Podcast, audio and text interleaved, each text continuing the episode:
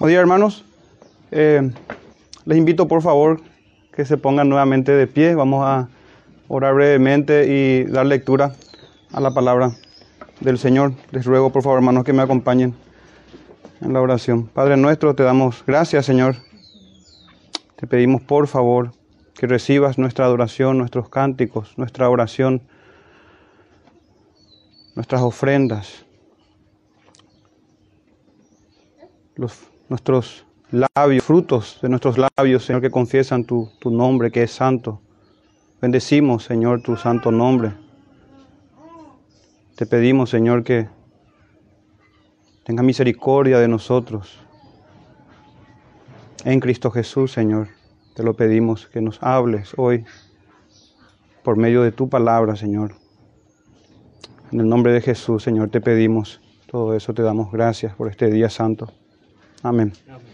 Amén. Hermanos, si pueden abrir sus Biblias, vamos a dar lectura al texto que nos toca el día de hoy.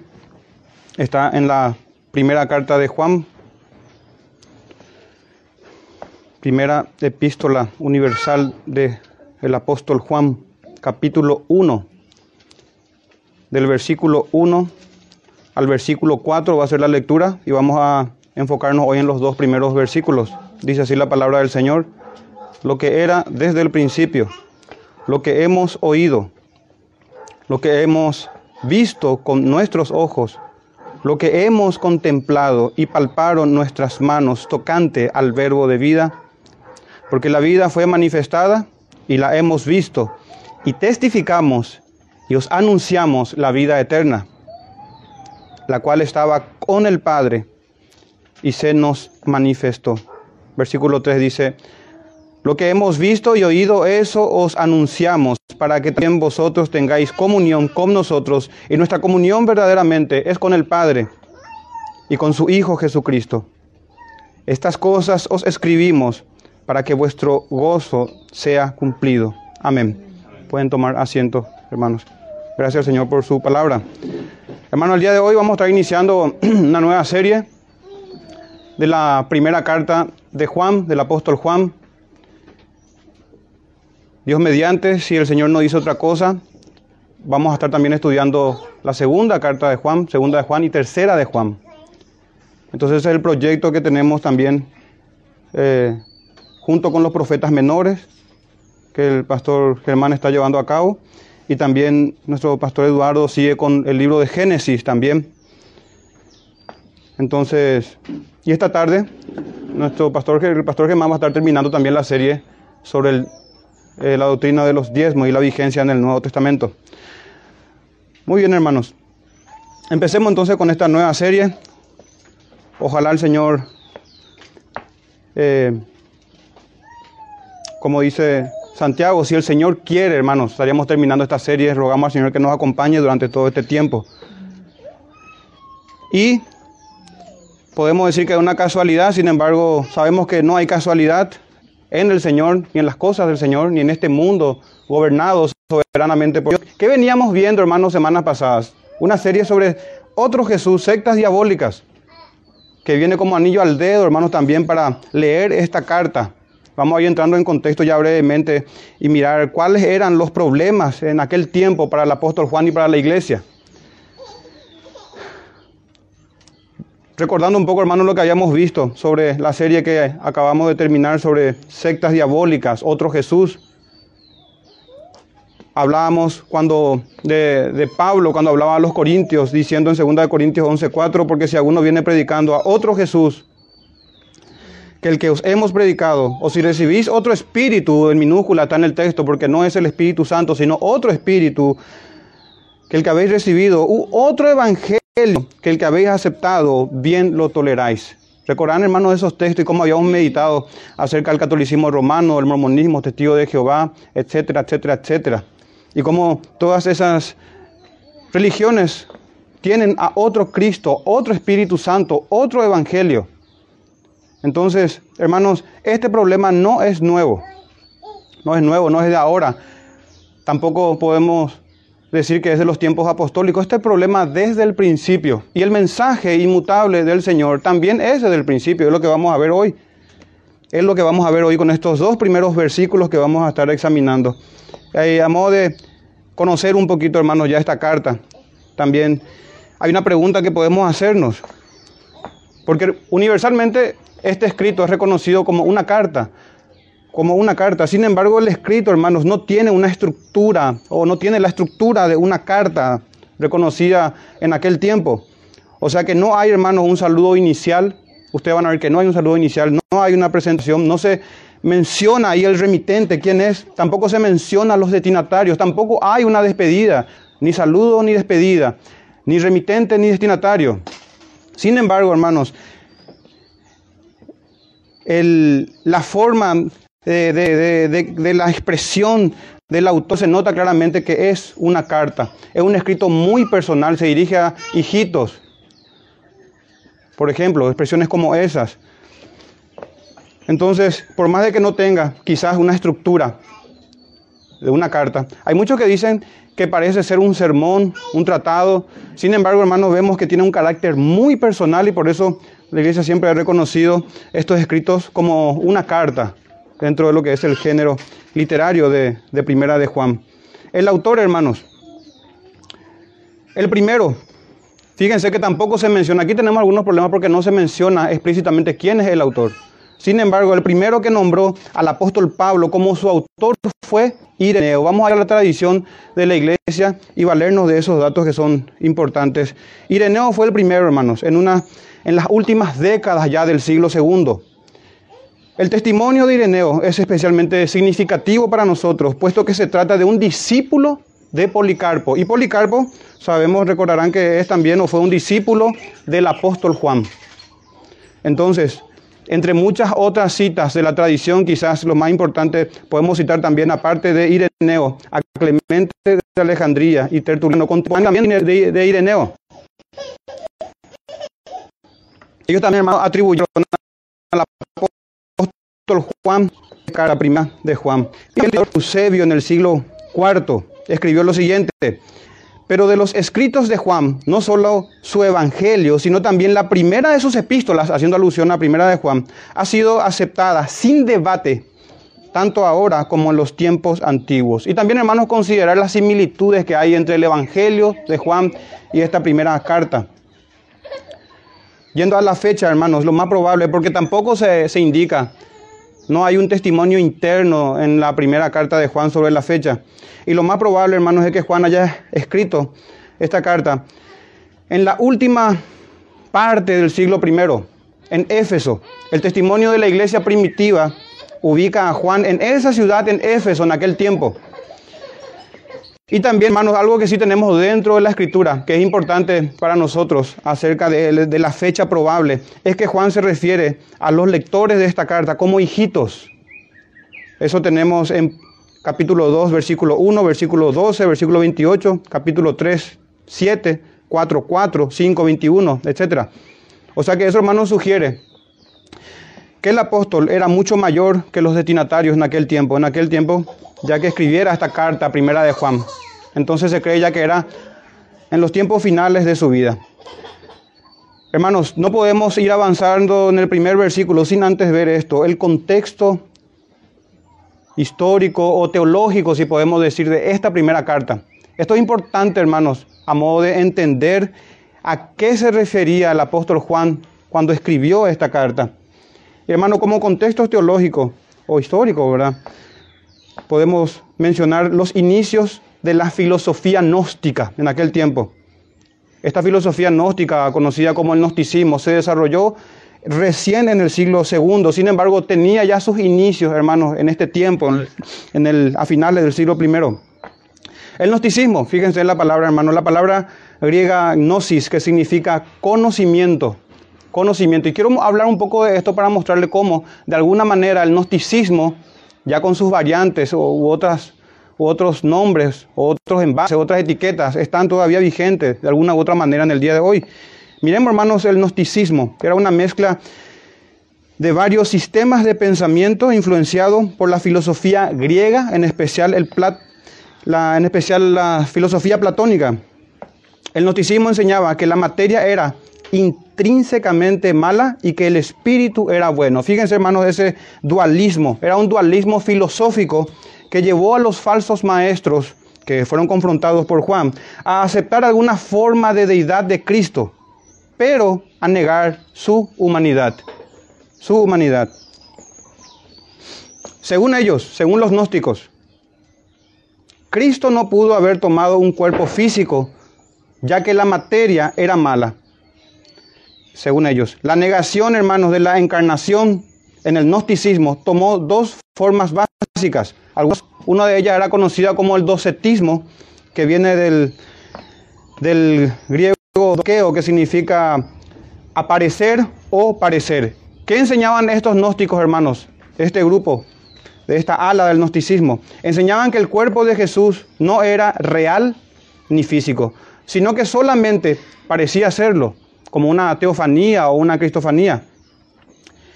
En marcado contraste a esto fue que Juan escribió de modo, de manera enérgica, que es lo que tenemos en el versículo, los primeros versículos, que él había oído, visto, contemplado y palpado a Jesucristo. Era el testimonio del, del apóstol y el testimonio apostólico. En 4.2 tenemos también que él ha venido en carne. En el Evangelio de Juan también, primera de Juan, capítulo 1, versículo 14. Entonces, hermanos, aparte de una cristología falsa, también habían doctrinas falsas y comportamientos también heréticos. En cuanto a la doctrina, hermanos, ellos apelaban a un conocimiento místico, un conocimiento superior. Y aquí ya podemos ir viendo cómo el, misticismo, el gnosticismo se, cómo el gnosticismo, si podemos decir esto, permea durante toda la historia de la iglesia hasta hoy día. Solamente algunos tienen la llave del conocimiento. aquel tiempo, un conocimiento místico. Los, los, los gnósticos afirmaban haber obtenido un conocimiento extraordinario de lo divino. Y era necesario, hermanos, para ser salvo y llegar hasta ese nivel de espiritualidad. Ese conocimiento era disponible solamente para la élite espiritual, solamente para ellos, pero fuera del alcance de los demás creyentes. Y a pesar, hermanos, del conocimiento casi inaccesible que tenían los gnósticos, estaban ellos sin el Evangelio bendito. ¿Qué es lo que pasa hoy, hermanos? También. Igual que nuestros contemporáneos, miembros de la élite religiosa y espiritual que tenemos hoy. Entonces, hermanos, no solamente un error cristológico, no solamente un error doctrinal en cuanto a la espiritualidad que ellos entendían, sino que también había, hermanos, una vida libertina, consecuente con su dualismo. Ellos decían que el espíritu es bueno, entonces las cosas que hagamos en la carne quedan en la carne. Y son doctrinas como esta, hermanos, la que el apóstol Juan va a ir atacando aquí. ¿Y por qué hablaba yo que estas doctrinas llegan de alguna u otra manera hasta el día de hoy? Y tenemos el libertinaje, por ejemplo. O tenemos quizás también y en nosotros mismos pudiese anidarse ese entendimiento de que para ser salvo hace falta un conocimiento superior de las Sagradas Escrituras. Pero no es así, hermanos, y vamos a mirar eso el día de hoy. Finalmente, hermanos, quiero mencionarles el propósito por el cual escribió Juan esta carta. Eso lo tenemos en Primera de Juan, capítulo 5, versículo 13, ahí a la vuelta nada más. Miren lo que dice, hermanos. Estas cosas os he escrito a vosotros que creéis en el Hijo de Dios, para que sepáis que tenéis vida eterna y para que creáis en el nombre del Hijo de Dios. Hermanos, para dar certeza a la fe, para que sepan los discípulos de aquel tiempo y nosotros hoy que tenemos vida eterna para que creamos en el nombre del Hijo de Dios. No necesitamos, hermano, un conocimiento superior, una espiritualidad superior o conocimientos ocultos, inaccesibles a la criatura, sino una fe sencilla pero profunda porque trata de Cristo y tiene que ver con el Hijo de Dios, 100% Dios y 100% hombre. Y este texto también, hermanos, hace eco del Evangelio de Juan, capítulo 20, versículo 31. En aquel, en su Evangelio, Juan escribió, pero estas se han escrito para que creáis que Jesús es el Cristo, el Hijo de Dios, y para que creyendo tengáis vida en su nombre. Fíjense, hermanos, no dice para que continúen y agreguen a la fe diferentes ceremonias, rituales, o vayan al seminario, cosas por el estilo. No, dice, para que creyendo tengáis vida en su nombre. ¿Y quiénes somos los hombres para agregar más que esto, hermanos? ¿O qué se, qué se cree una institución religiosa para agregar a las santas escrituras? Que lo que se requiere es fe en el Hijo de Dios. Y uno recibe la vida eterna. Ese fue el propósito, hermanos, de esta carta. Sin embargo, hermanos, también esta carta, Dios mediante, va a ser una prueba para cada uno de nosotros. Nuestra fe, hermanos, nuestra fe será puesta en evidencia, Dios mediante, por medio de la lectura de la carta de Juan. Fíjense, hermanos, un hombre ya anciano, entendido en las cosas del Señor y entendido en los caminos de los hombres. Como no hay puntos intermedios, hermano, para el anciano apóstol Juan. ¿Por qué digo eso? En primera de Juan 1.6 dice, si decimos que tenemos comunión con Él y andamos en tinieblas, mentimos. Por ejemplo, no hay punto intermedio, hermanos. O se es creyente o no se es creyente. Siempre en primera de Juan, pero capítulo 2.15, si alguno ama al mundo, el amor del Padre no está en él. Capítulo 3, versículo 8, el que practica el pecado es el diablo. No dice el que peca, el que tiene una vida licenciosa, libertina. El que practica el pecado es del diablo. Capítulo 3, otra vez, versículo 10. En esto se manifiestan los hijos de Dios y los hijos del diablo. Miren, hermanos, la palabra del Señor, un apóstol, palabra autorizada para nosotros. Todo aquel, continúa el texto, que no hace justicia y que no ama a su hermano, no es de Dios. Y en el capítulo 4, 6 dice el apóstol Juan, nosotros somos de Dios el que conoce a Dios nos oye.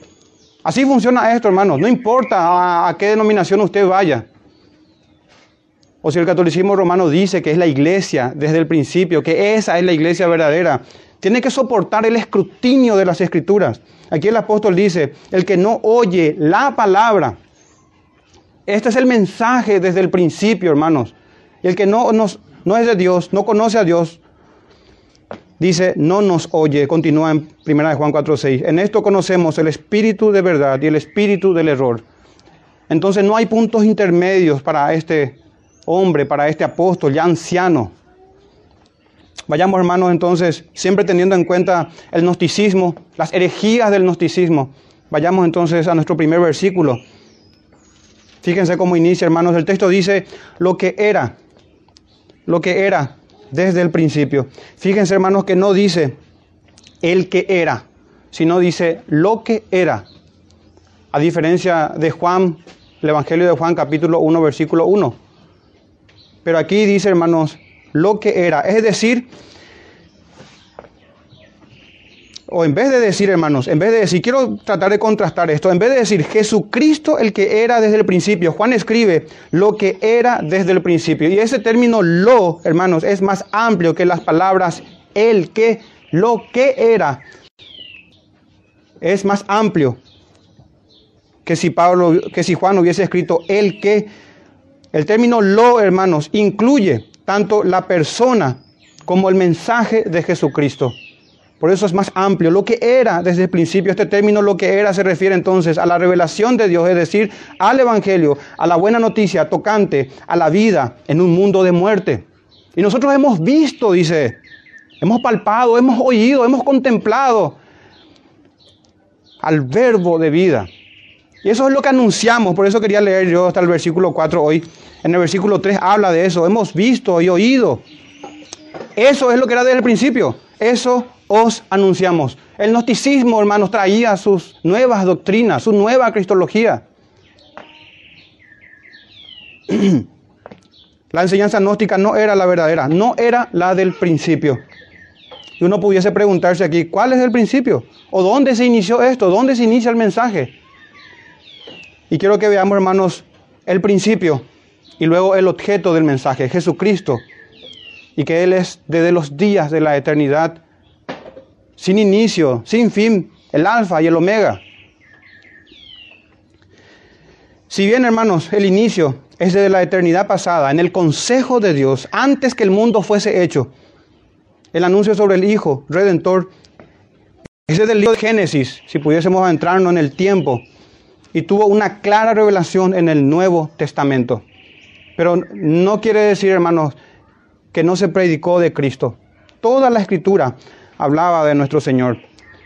El mensaje de parte de los que estuvieron con el Señor desde el principio, hermanos. Por eso Juan dice lo que era desde el principio. Miren cómo, y vamos a estar trasladándonos al Evangelio de Juan y de primera Juan y al Evangelio de Juan mucho. Miren cómo habla Juan, en, el apóstol, en capítulo 15 de su Evangelio, versículo 27. Y vosotros daréis testimonio, dice el Señor. Daréis testimonio también porque habéis estado conmigo desde el principio. Estos eran, hermanos, los testigos oculares del Señor, los apóstoles y profetas que Él mismo levantó para que la iglesia sea edificada, para que ellos pongan los fundamentos de la iglesia en aquel tiempo.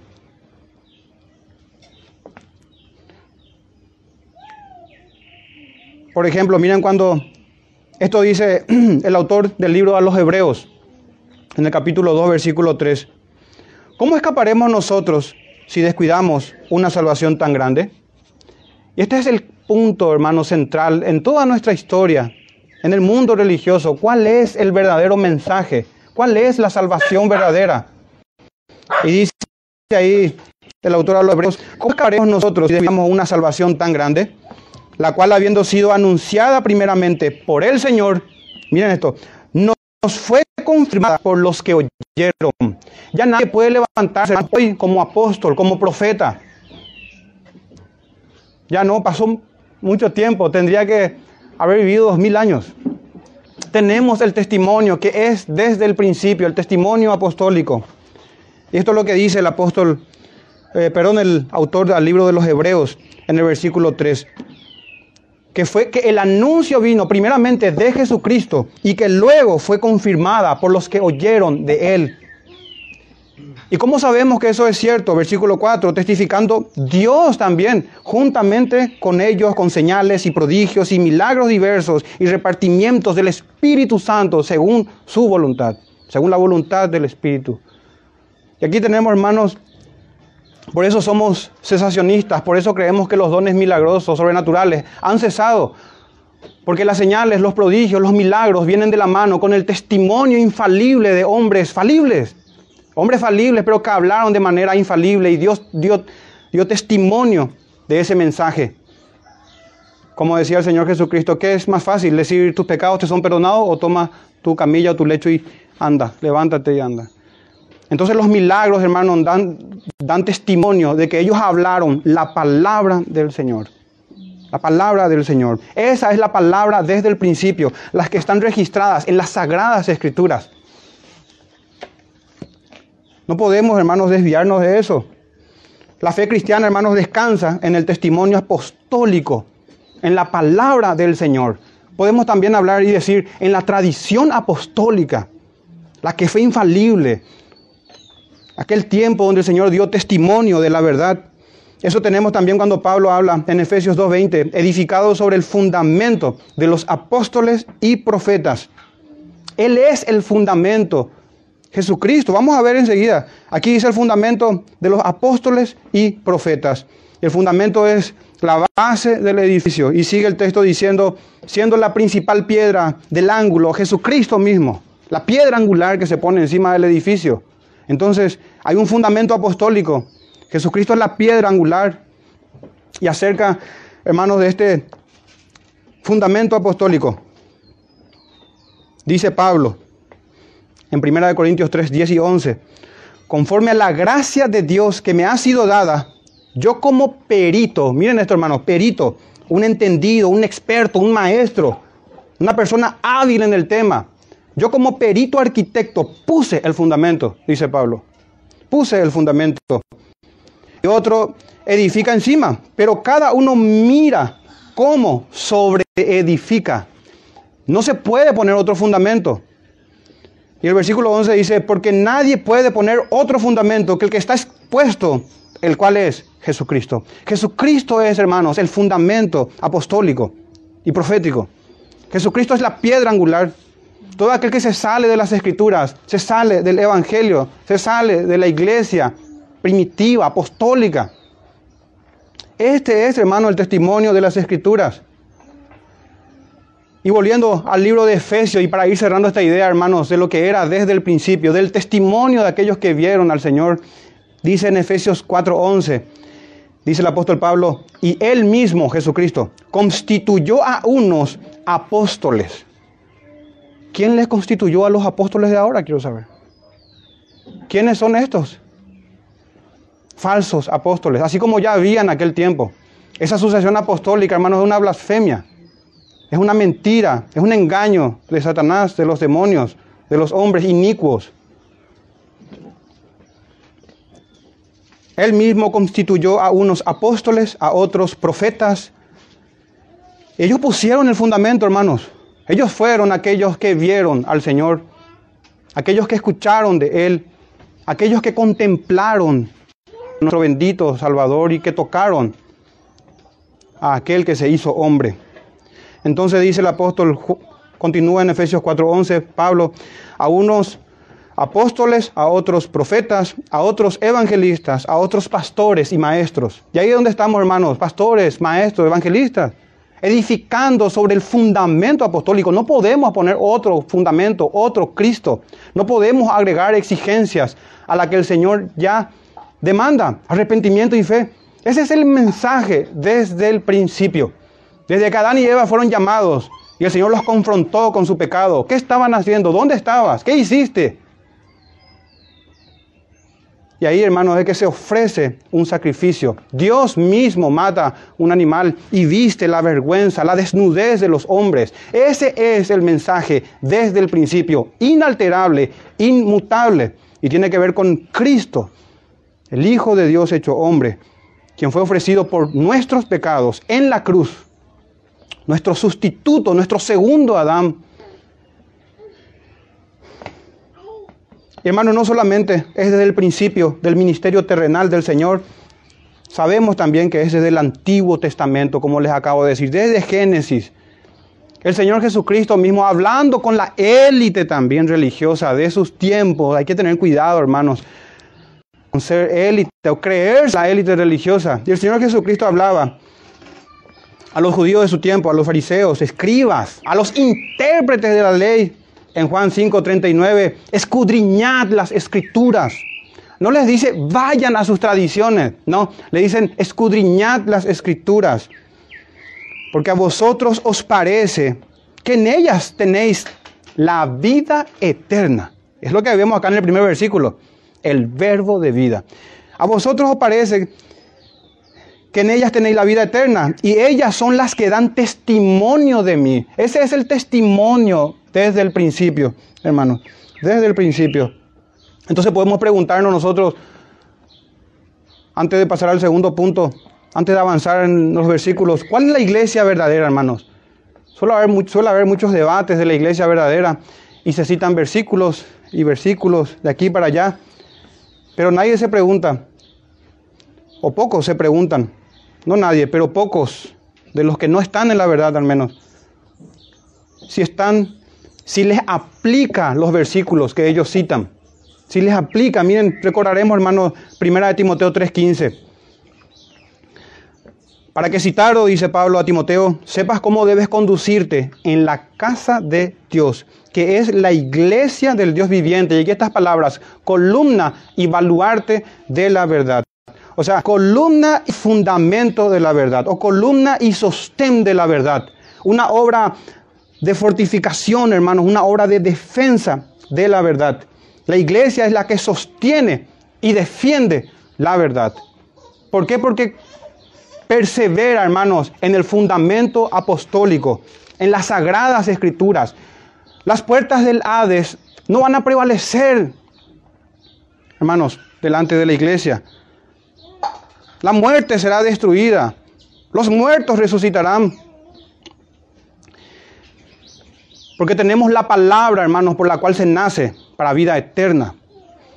No andamos con ritualismos huecos, con obras muertas, sino con una fe viva que es fruto del Espíritu Santo. Algunos dicen tener las llaves del reino. En realidad tienen las llaves del Hades, de la muerte. No tienen, hermanos, las llaves del reino porque no se sujetan a la escritura sola. Y así, hermanos, es que Juan habla en primera de Juan, capítulo 2, versículos 18 y 19. Salieron de nosotros. Ya en aquel tiempo, hermanos, salieron de nosotros. Pero no eran de nosotros. Porque si hubieran sido de nosotros, hubieran o habrían permanecido con nosotros. Pero salieron para que se manifieste que no todos son de nosotros. Y la apostasía no es algo nuevo. En un sentido, podríamos decir que Adán apostató a la fe. Él estuvo en comunión con el Señor y abandonó, hermanos, ese privilegio. Y la apostasía no es algo nuevo. Y debemos tener cuidado. Y ahora pregunto yo, ¿ha permanecido usted en la verdad apostólica, en la verdad de los apóstoles? ¿Está siguiendo la tradición del hombre? ¿Tiene que usted ir a los gnósticos de hoy, a la élite religiosa para comprender las escrituras? ¿O basta, hermanos, con que el Espíritu de Cristo, el Espíritu Santo, nos muestre esta verdad que es clara, que Pablo, Juan, perdón, dice que para eso se escribió, para que crean, no para ocultar la verdad. Hermanos, fijémonos ahora, ya que hablamos desde el principio, el mensaje, el mensaje fue este siempre, Cristo encarnado, crucificado, sepultado, resucitado y exaltado a la diestra de Dios, a la diestra de el Señor. Quiero mostrarle algunos textos, hermanos, y fíjense cuál era la predicación de Pedro, de Pablo, de los apóstoles, de los hermanos de aquel tiempo. Miremos brevemente Hechos 5:42, les leo, hermanos, dice, y todos los días, este era Pedro, Pablo, eh, Pablo, no, perdón, Juan y Pedro se menciona ahí, y también todo el grupo de hermanos que le seguía. Y todos los días en el templo y por las casas, aquí están, no cesaban de enseñar y predicar a Jesucristo. Ahí no va a encontrar usted, hermanos, que predicaban del arcángel Miguel, de la intercesión de los santos, de la Virgen María, de esto, de aquello. No, predicaban a Cristo. Y miren lo que pasó con Pablo, hermanos, cuando el Señor salva a este hombre en Hechos 9:20 y enseguida predicaba a Cristo en las sinagogas. Ese es, hermanos, el mensaje desde el principio. En Hechos 9:20 les leo de vuelta. Y enseguida predicaba a Cristo en las sinagogas, diciendo que este era el Hijo de Dios, el Mesías, de aquel que se habló en todo el Antiguo Testamento. hermanos, y el, el impedimento que muchas veces tenemos hoy, no siempre va a ser un impedimento frontal directo, sino que muchas veces, hermanos, mm, uno puede ver no tanto por lo que se habla, sino por lo que se omite, por lo que no se habla. Y es que el mensaje sobre Jesucristo, sobre su persona y su obra, brilla, hermano, por su ausencia en las iglesias que dicen ser cristianas, que dicen ser cristianas, dentro de la cristiandad. Y la élite religiosa de aquel tiempo, en Hechos 5:40, miren lo que decían a Pedro y Pablo, y llamando a los apóstoles, después de azotarlos, les intimaron que no hablasen en el nombre de Jesús y los pusieron en libertad. Ese fue, hermanos. Este es el mensaje que es desde el principio. Tiene que ver con Cristo, con nuestro bendito Señor. Y es importante, hermanos, que conozcamos sobre su persona divina humana y sobre su obra. ¿Qué es lo que Él vino a hacer? Por eso, en 1 Corintios 2, capítulo 1, capítulo 2, perdón, versículo 1 y 2, miren que Pablo aquí no dice, que él vino o el Señor le llamó para que bautizase o llevase a cabo diversas obras religiosas. No, dice el texto en 1 Corintios 2.1. Así que hermanos, cuando fui a vosotros para anunciaros el testimonio de Dios, miren, esto es palabra de Dios. No fui con excelencia de palabras o de sabiduría. Miren, hermano, no había elocuencia en este hombre. Lo que tanto se quiere ver hoy en un predicador o lo que muchas veces los oyentes exigen de los predicadores. que queremos escuchar cosas buenas, nuevas. Pero Pablo aquí no fui con excelencias de palabra o de sabiduría. Y dice en el versículo 2, pues me propuse no saber entre vosotros cosa alguna, sino a Jesucristo. A Jesucristo y a este crucificado, a su persona y a su obra. ¿Quién es este Señor? Es lo que vamos a ver en breve, hermanos. Es lo que vamos a ver en breve. Y también es interesante notar cómo termina el libro de Hechos hablando del apóstol Pablo. En Hechos 28, ya en el capítulo 28, versículo 30, y Pablo permaneció dos años enteros en una casa alquilada y recibía a todos los que a él venían, predicando el reino de Dios y enseñando acerca del Señor Jesucristo, de Cristo el Señor, Rey de Reyes y Señor de Señores, abiertamente y sin impedimento. Toda la escritura, hermanos, da un énfasis superabundante sobre esto, sobre la palabra de Dios, sobre la predicación apostólica. Y yo no sé, hermanos, si se habrán dado cuenta también en el libro de Hebreos. Miren lo que dice, hermanos, para que nosotros atendamos a las diversas doctrinas, a las diversas doctrinas, las doctrinas nuevas. En aquel momento ya era un problema las doctrinas novedosas. ¿Y cuánto más ahora? En Hebreos 13, 8 y 9 dice, Jesucristo es el mismo ayer y hoy y por los siglos. Versículo siguiente. No os dejéis llevar de doctrinas diversas y extrañas. Miren hermanos, no se dejen llevar. Nuestro Señor es el mismo. Tendría que Dios mutar para que el mensaje cambie. Como bien habíamos aprendido a hacer los mormones. Su doctrina cambia porque Dios cambia. Nuestro Señor es inmutable. Jesucristo es el mismo desde toda la eternidad. Y el mensaje sobre su persona es inmutable. Y este mismo texto de Hebreos 7, Hebreos 13, perdón, 8 y 9. Me gustaría leerles en la nueva traducción viviente. Miren cómo se lee aquí. Jesucristo es el mismo ayer, hoy y siempre. Así que no se dejen cautivar por ideas nuevas y extrañas. Su fortaleza espiritual, dice el autor a los Hebreos, proviene de la gracia de Dios. Y no depende de reglas sobre alimentos que de nada sirven. Así, hermanos, se menciona esto. Todo lo que solemos aprender sobre la gracia del Señor. Y pregunto, hermano, ¿te estás dejando llevar por doctrinas diversas, por ideas nuevas, extrañas? Cuidado, cuidado, nuestro Señor es el mismo. Doctrinas nuevas para las escrituras.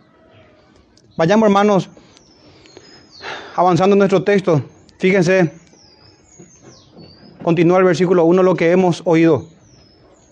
Y miren la progresión, hermanos, en esta experiencia apostólica y profética. Dice lo que hemos oído, como si fuese poco, lo que hemos visto con nuestros ojos. No solamente oyeron, también lo vimos, dice el apóstol. Lo que hemos contemplado. Hermanos, y hay una observación íntima una observación con atención, con interés. Es un mayor énfasis el que se, se expresa aquí en la palabra contemplación.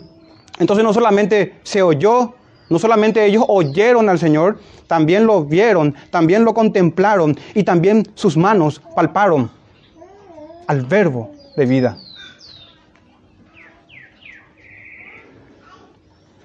Al verbo de vida. Y esto hace eco de Juan 1.14. Y, y aquel verbo fue hecho carne y habitó entre nosotros. Y vimos, dice Juan, su gloria, gloria como del unigénito del Padre. Y miren sobre Cristo, lleno de gracia y de verdad. Lleno de gracia y de verdad. ¿Y quién va a olvidar, hermanos, a Tomás?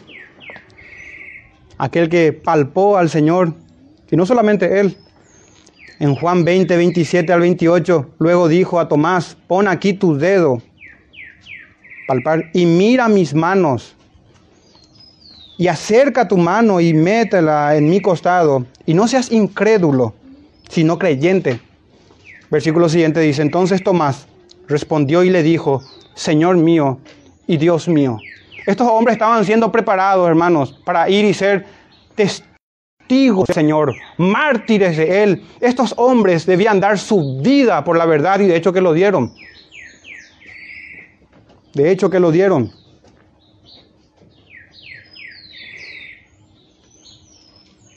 Hermanos, acerca de esto, que significa mirar al Señor, contemplar, palpar al Señor Jesucristo. Quiero mostrarle, hermanos, en este sentido, el juicio de Dios para algunos y la misericordia de Dios para otros, según le place. Él tiene misericordia de quien quiere tener misericordia y endurece a quien quiere. Mateo 13, 14, cuando hablaba el Señor sobre los judíos que no creían, de manera que se cumple en ellos, dice, la profecía de Isaías, que dijo, de oído oiréis y no entenderéis, y viendo veréis y no percibiréis. Así que mucho pudiese decir, ¿cómo me hubiese gustado estar en aquel tiempo? Hermanos, es que no son los ojos espirituales, los ojos carnales, los oídos naturales, sino los espirituales, hermanos, por los medios que se recibe al Señor Jesucristo. En Mateo 13, 16 el Señor dijo, bienaventurados vuestros ojos. Esto era a los que sí creían en Él, porque ven, y vuestros oídos, porque oyen. Entonces, ¿cómo tenemos dos grupos? Algunos que viendo no perciben, oyendo no entienden, pero a otro grupo, los felices, los bienaventurados, aquellos que se les dio del reino. Y pregunto yo, ¿entiende usted, hermanos, la palabra del Señor? ¿Qué entiende usted por bendición de Dios? Muchas veces pensamos que somos bendecidos en este mundo.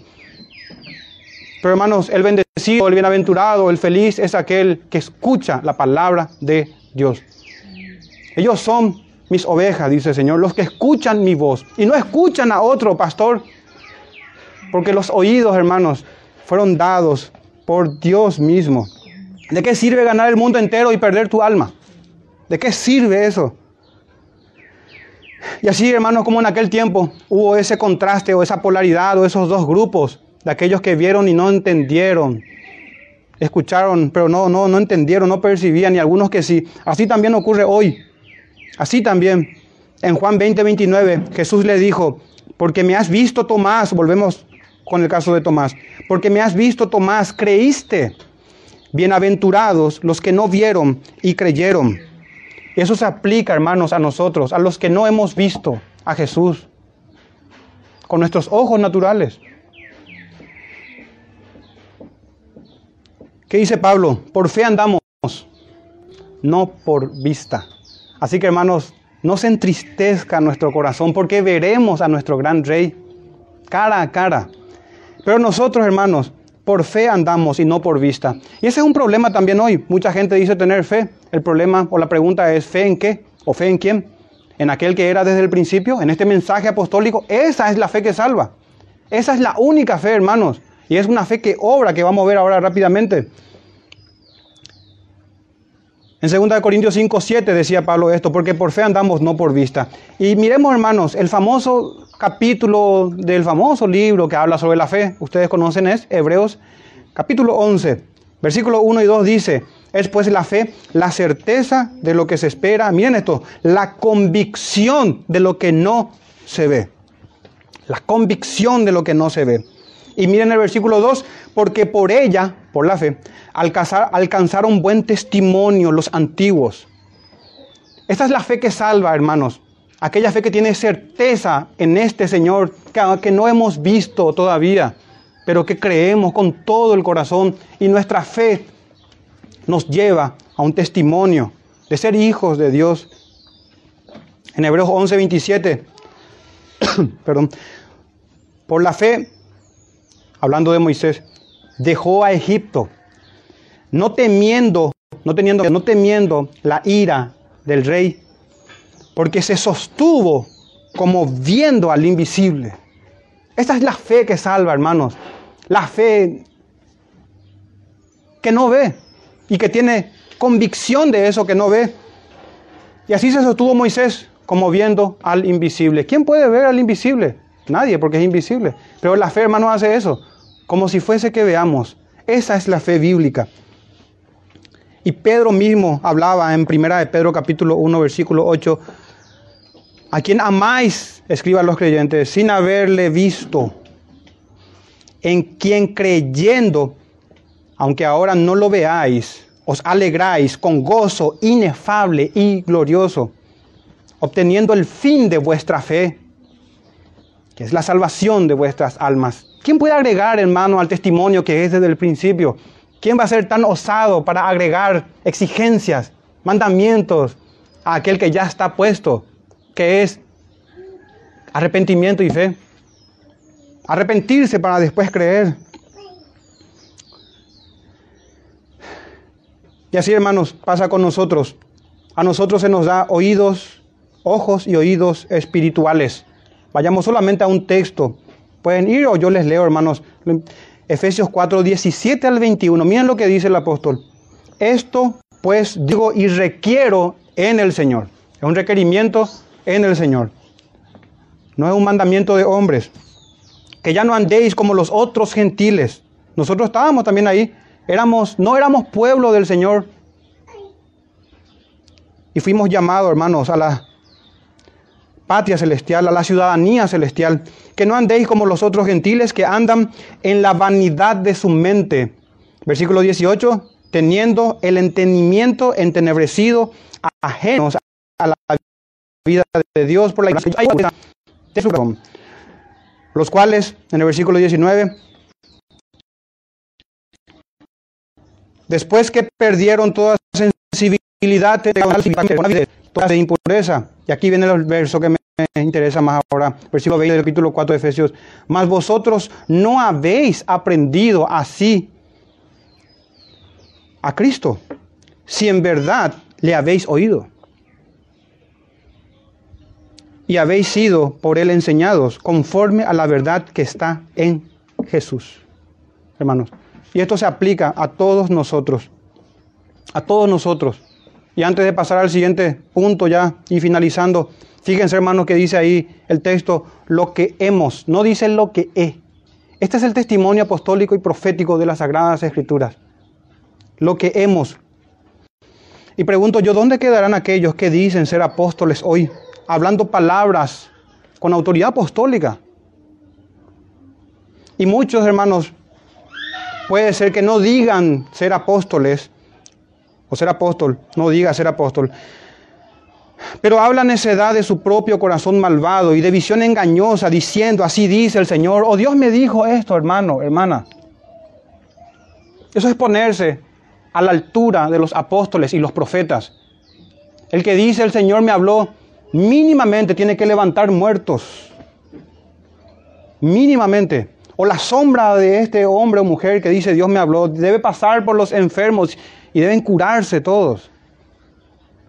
Yo quiero ver que alguien abra el mar o un río.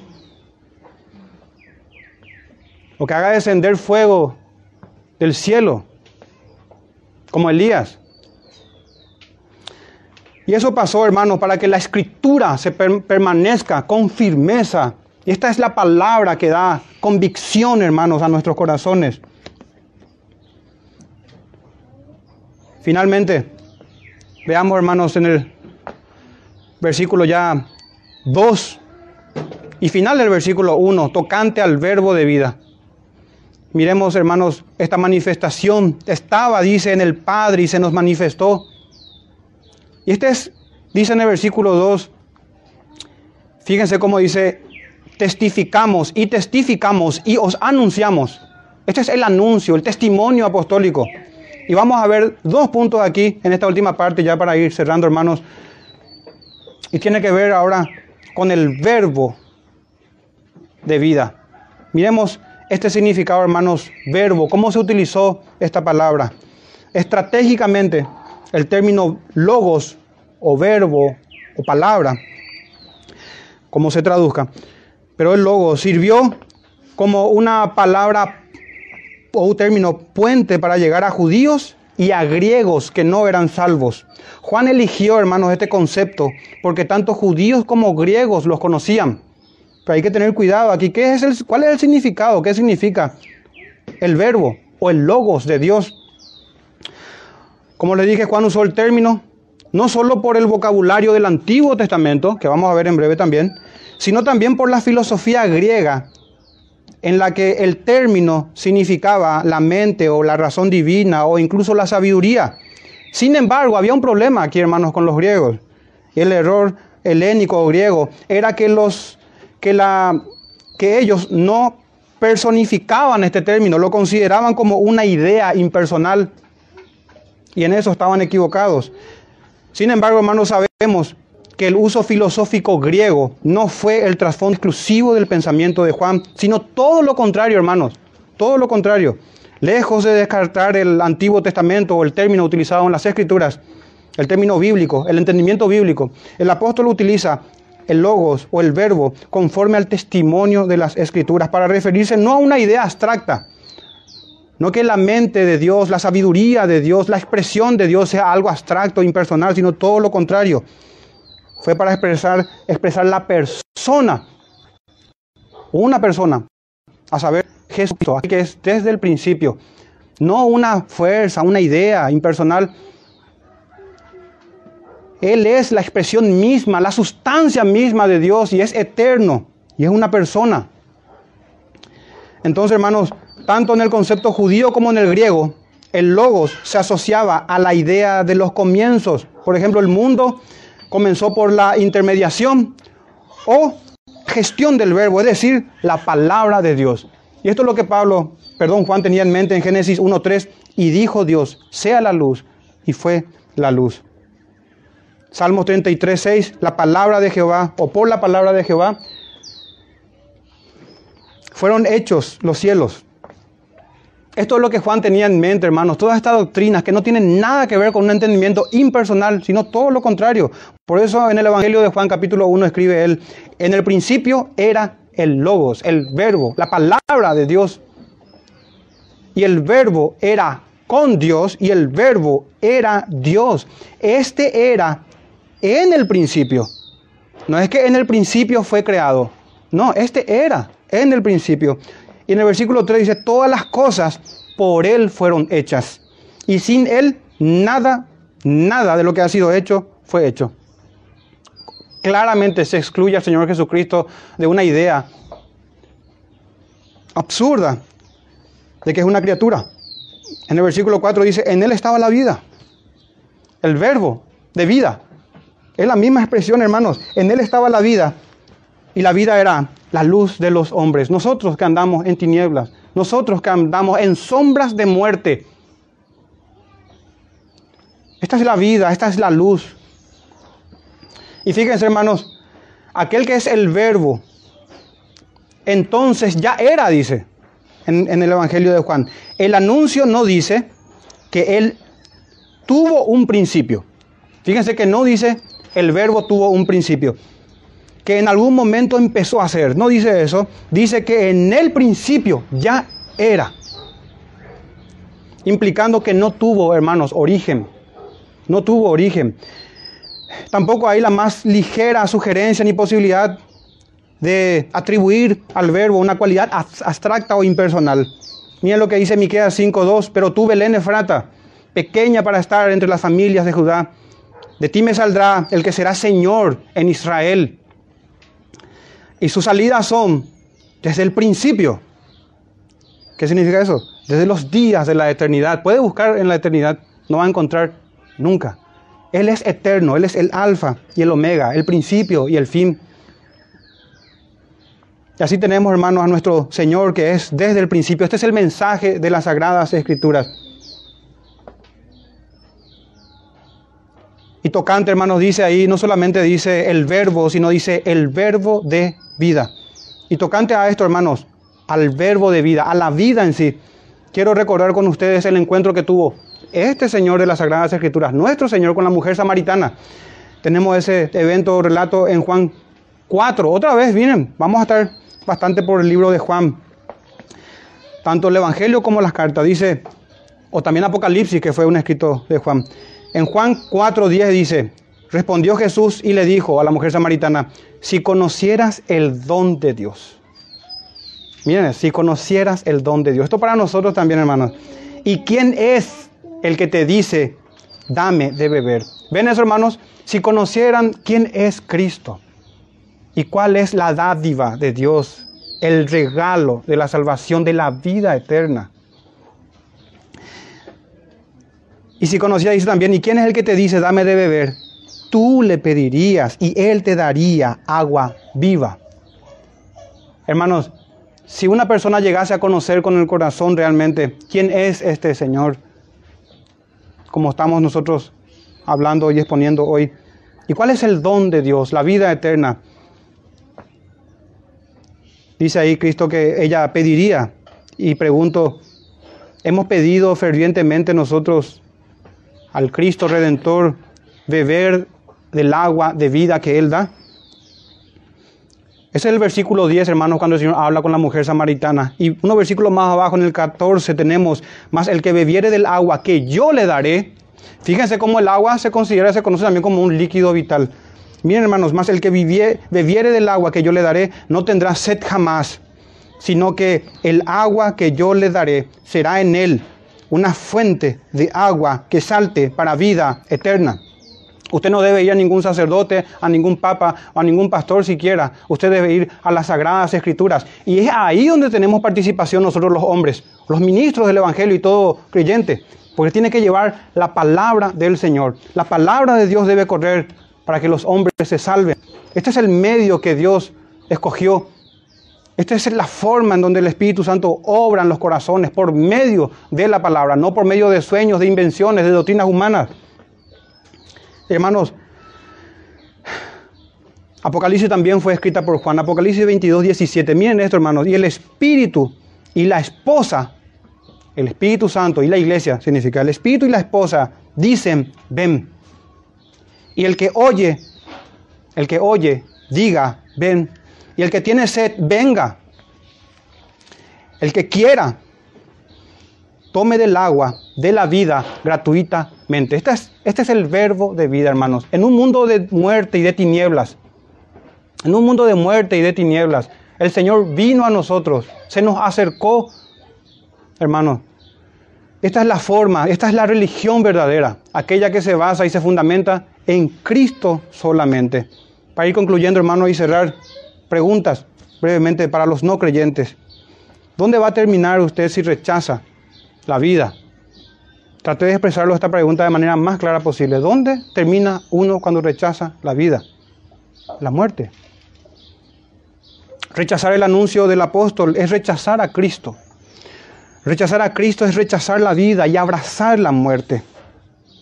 Hermanos, esta, esto es Así la fe, hermanos, no es algo oculto para, para, para los hombres, sino que está revelada claramente en las Escrituras y es desde el principio. Y el Señor mismo decía, esta es la voluntad del que me ha enviado, que todo aquel que ve al Hijo, nosotros también, así como Juan, como el apóstol Juan, todos los que son creyentes, hermanos, verán con ojos espirituales y escucharán su voz. Todo aquel que ve al Hijo y cree en Él, tenga vida eterna aquellos que ponen más de lo que está escrito, con diferentes eh, sacramentos o diferentes métodos, diferentes exigencias, cualesquiera que sean, sacarrean, hermanos, la ira del Señor, porque esta es la voluntad de Dios, Padre. Dice, que todo aquel que vea al Hijo y cree en Él tenga vida eterna. Y yo lo resucitaré, dice el Señor, en el día postrero. Y finalmente también para nosotros, hermanos, quiero dirigirme a los creyentes y hacer nuestras las palabras de Pedro en Hechos 4:20. No podemos dejar de decir lo que hemos visto y oído. Que estas sean nuestras palabras también, hermanos. Que el Espíritu Santo ponga en nosotros convicción, valentía para hablar del Señor y para no callar lo que hemos visto, lo que hemos oído, lo que hemos contemplado en oración. Que por medio de la fe, hermanos, echemos mano de la vida eterna. Les pido que me acompañen en oración. Vamos a terminar. Padre nuestro, te damos gracias, Señor, por darnos este anuncio desde los cielos, que fue un ultimátum en su tiempo para nosotros, para que nos arrepintamos, para que abandonemos la rebelión para que abandonemos las tradiciones de los hombres, las religiosidades huecas, las mentiras de los hombres y del diablo. Gracias, Padre, por darnos vida en tu Hijo Jesús. Gracias, Señor, por darnos tu palabra santa. Concédenos, Señor, a todos corazones temerosos, dispuestos a atesorar tu palabra, a leerla con reverencia.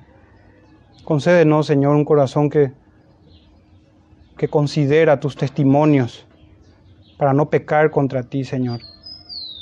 Guíanos a la verdad, tu palabra, Señor, es la verdad. Guíanos por medio de ella a nosotros y a todos tus escogidos. Porque te lo pedimos en el nombre de Jesús nuestro Salvador. Amén.